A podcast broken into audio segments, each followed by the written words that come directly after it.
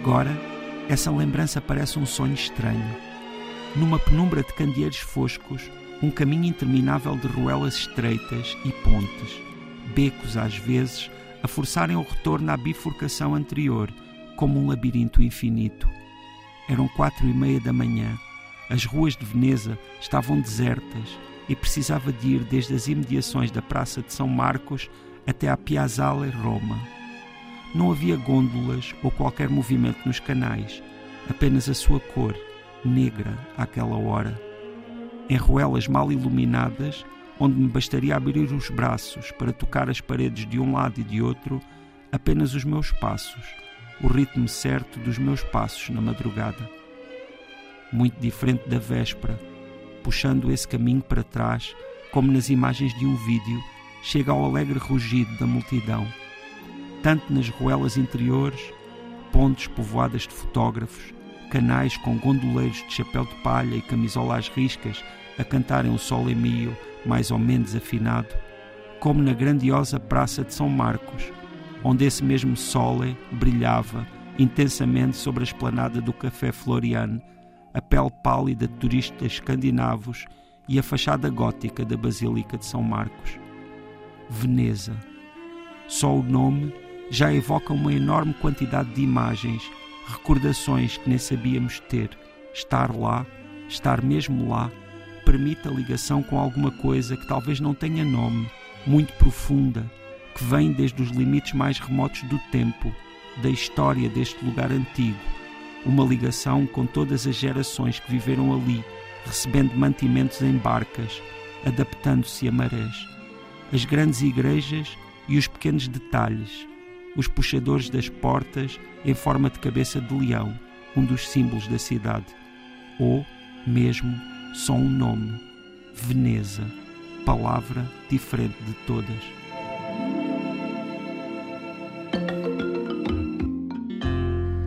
Peixoto, vamos nesta viagem, ou estamos nesta viagem, numa das capitais europeias mais consideradas uh, para a área do romantismo, da, das fugas a dois, das escapadinhas, sim, sim, sim, enfim, uh, tudo à custa dos canais. Dos sim, canais. sim, sim, é verdade, é verdade. Mas Veneza é muito mais do que isso. Para já, Veneza é um lugar com uma história extraordinária. Basta não é, chegar lá e ver o pouco prático que é viver ali.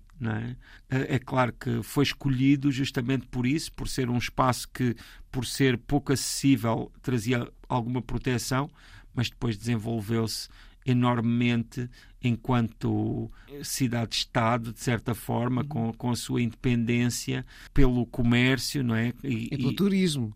Agora, não é? As, as, Agora. as gôndolas, eh, que eram um meio dia. de transporte eh, típico para quem lá vivia, Sim. agora estão entregues ao turismo. Sim, portanto, completamente. Um... E não são nada acessíveis. É muito caro andar de gôndola. Eu, na verdade, nunca andei de gôndola. Nunca me seduziu muito andar de gôndola, confesso. Por um lado, se andares de gôndola em Veneza, não só tens de estar disponível para estar a ouvir uh, aquele gondoleiro a cantar, como ainda tens de estar também disponível para ser modelo de milhares de fotografias, porque muita gente vai fotografar a partir de todo lado e mais algum. E eu pessoalmente acho mais interessante andar nos vaporetos. Os vaporetos que são os transportes públicos uh, de Veneza para já são muito mais baratos do que as gôndolas, eh, assim mesmo 10 ou 20 vezes mais baratos, e, e dão uma outra perspectiva.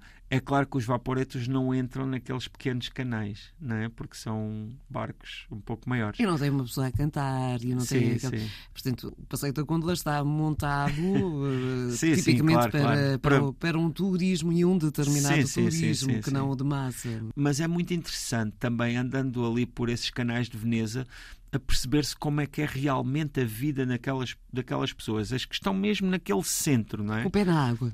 Não, porque uh, tudo o que vai para lá, tudo o que vai para lá tem de ir de barco. E depois o que houver de caminho de terra por fazer tem de ser feito a pé porque não há ali circulação de bicicletas, de motos, de carrinhos, seja de que tipo for.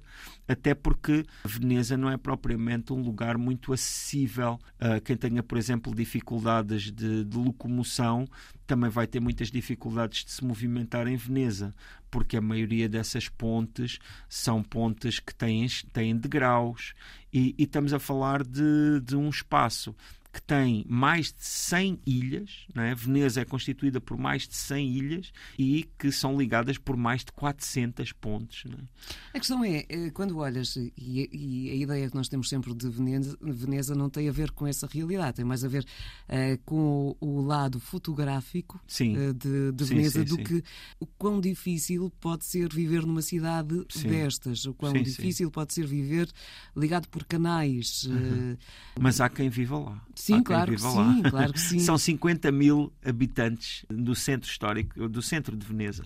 Vivem 50 mil pessoas lá. É claro que esse número multiplicado pelos visitantes é imenso, não é? Ou seja, são milhões as pessoas que visitam Veneza anualmente. Embora esse número agora também se esteja um pouco a pensar em fazer alguma coisa em relação a ele porque efetivamente o excesso de turismo também tem colocado Veneza em perigo a vários níveis. Em agosto passado, não é? portanto agora em 2021, houve aqui uma regulação que acabou por ser muito importante a esse nível, que foi da passagem dos cruzeiros porque até essa data os cruzeiros entravam mesmo em Veneza e aqueles barcos enormes provocavam ondulação que depois afetava as, as bases das ilhas, afetava muitíssimo também a, a, a frágil, a, o frágil ecossistema de, daquelas águas, porque também são águas que, que já são agredidas de muitas formas, não é? E a partir de agora, esses barcos têm de ficar atracados numa outra zona, que é uma cidade, numa zona industrial que existe um pouco nos subúrbios de Veneza e depois deslocarem-se para lá de outras formas. Porque efetivamente também o número de pessoas que nem sequer pernoitava em Veneza, mas que só passava o dia, aumentava muitíssimo também o número de pronto, de, de, pessoas ali a, a circularem na, naquela cidade. Agora, a provocação, já percebemos eh, que tu, José Luís Peixoto, não andaste de gôndola em Veneza. A pergunta é, o que é que uma pessoa num sítio que tem 400 pontos, 178 ilhas e 177 canais faz para passar o tempo quando não anda de gôndola? Ah, muitas coisas, muitas coisas.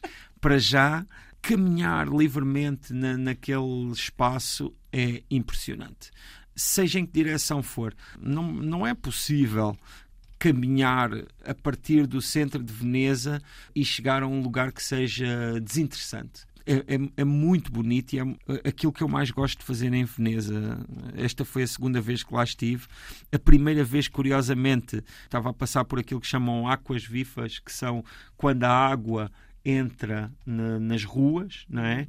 E então, quando isso acontece, são colocados uns estrados uh, uns passadiços, digamos assim, e as pessoas vão todas ali caminhando em cima daquilo e vendem também uma espécie de umas botas de borracha, mas que são muito específicas e acho que são lá na China alguém as está a fabricar especificamente para Veneza e que se compram para andar porque efetivamente a água, mesmo com esses passadiços, há sempre lugares onde se tem de entrar mesmo dentro da água. Mas desta vez, eh, como estava mais seco, acabei por desfrutar bastante disso. A comida também é um motivo bom para ir a Veneza, porque há restaurantes espetaculares e a comida italiana é, é ótima e ali há, pronto, há, há, há comida excelente.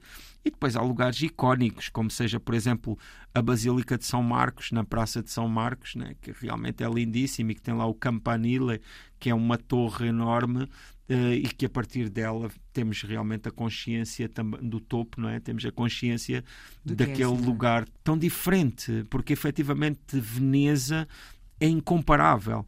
Há uma coisa que eu acho muito engraçado, que é andando pelo mundo eu já tive em muitos lugares que dizem: Ah, esta é a Veneza de X. Nós temos uma também. Exato, temos que é a a Aveiro. Aveiro. Exato, que é a Veneza de Portugal. Desde que tenha um, um canal. Sim, eh, mas também há a um barco, Veneza- É, é é facilmente comparável a Veneza. Eu já estive na Veneza da China, por exemplo. Existe a Veneza de todos os lugares e mais alguns. Porque, efetivamente, Veneza é uma cidade diferente de todas. É um padrão. Não é muito possível encontrar eh, outro lugar como Veneza. No caso de São Marcos, há pouco estava, ia para falar disso, depois comecei a falar de outras coisas. É também muito interessante. Para já, aquela basílica é extraordinária, não é? E depois eu estava a pensar agora uma coisa muito curiosa, que é a basílica e tudo aquilo foi construído quando mercadores venezianos compraram em Alexandria os restos do, do corpo de São Marcos, né? o evangelista. E, ou pelo menos o que lhes disseram ser, né? Claro. São Marcos. E levaram para Veneza e a partir daí construíram aquela basílica e construíram tudo aquilo. Essa ideia para mim acho tão interessante. Para já, esta ideia de comprarem os restos mortais, né? no caso, relíquias, né? De, de São Marcos, mas depois também os detalhes, não é? Quem é que lhes terá vendido esses restos? Quem é que seria a pessoa proprietária disso? Será que isso foi uma venda que mudou a vida dessa pessoa, não é? Provavelmente sim, Eh, o se- vendedor que- sim. Não é que essa pessoa, será que essa pessoa ficou rica assim para para o resto da vida e para as gerações seguintes? Ah, é não é? porque é bem É- é- capaz. é muito à época curioso, bem não é? Eh, Eu fiquei a pensar nisso. Quem sabe se um dia desses ainda não pego nisso para, para escrever um romance. Olha, terias muitas histórias, eh, Sim, porque o que não falta sim. por aí são eh, relíquias falsas, algumas que são comprovadamente Ah, sim, falsas, claro. passados no- Ah, alguns, nós alguns sabemos, por muitos exemplo, anos. a cruz de Cristo, não é? Se fôssemos juntar todas as lascas de cruz de Cristo que existem pelo mundo, Algumas, tínhamos umas- uma algumas cruz iriam enorme. surpreender. a origem iria surpreender. Olha, e a título de curiosidade também, e há pouco estavas a falar precisamente disso, que passear de gôndola é muito caro. Estava aqui eu a espreitar os preços, eh, portanto, 30 minutos depois das 7 da tarde, ou seja, para o pôr do sol, 80 euros. Aliás, 30 minutos antes das 7 da tarde, durante o 80 dia, euros. 80 euros. Depois das 7 da tarde, para ser brindado com o pôr do sol, 100 euros. Sempre muito mercado para, para, para essas Estou gôndolas. contigo quando for a Veneza, fico na ponta a ver os outros andar. Sim, quantos gelados é que se consegue comer com esse dinheiro, não é? E lá os gelados são espetaculares, não é? Os italianos. Uma boa troca, eu acho que Sim, quantas, não, quando pensamos nisso, não é? Quantas refeições daquelas estamos a estragar o negócio aos gondoleiros, ainda bem que eles Mas não nos pronto, estão a eles ouvir. não mas- nos ouvem, eles não nos ouvem. Sinceramente, sabes, há- às vezes há muitas coisas que são assim consideradas como uma obrigação turística e que eu normalmente não me sinto seduzido para elas. Não quer dizer que também não haja algumas que mereçam essa fama. Mas neste caso acho que vou passar durante uns tempos. Pode ser que algum dia, não é? Se Pode ser que, não se sabe, pode ser que haja aí alguma lua de mel no meu futuro. Olha, estava- sabes que eu estava Não a pensar sabe. assim por esse, nesse, nesse sentido. Conheço-te há relativamente pouco tempo, portanto são uns meses. Já sei que és bom garfo. Gostas de desafios e de conhecer o mundo de uma forma minimamente desapegada. Sim. Um passeio romântico para ti não contempla eh, gôndolas nem eh, terceiros a cantar, até porque é chato, porque corta a conversa. Sim, Uma pessoa sim, não consegue sim. conversar, diz, oh, psh, Sim. já chega. Temos de ir ali. Exato. Um bocadinho de silêncio só. Eu Nós queríamos que, conversar um bocadinho. E sabes, e depois aqueles canais, como são apertados, as vozes ecoam bastante. Então Imagina, imagina-nos ah, numa gondola tentarmos conversar. não Teríamos conseguimos. de aumentar o volume para, para nos entendermos acima de quem estava a cantar. Portanto, quem está ah, em cima de uma ponte Ainda, pois. consegue perceber tudo e mais alguma coisa. Sim, não é? sim, não, sim. dispensamos, É, dispensamos. acho que sim, acho que sim. Mas nunca se sabe também. é? Nestas coisas, eu acho que é, é razoável nunca dizer nunca. É? Vamos ver. Um dia destes ainda lá estás e com o chapelinho e tudo. Exato. Pode ser que sim. Tanto mundo. Para acompanhar estas crónicas é subscrever o podcast em atena1.pt ou no RTP Play.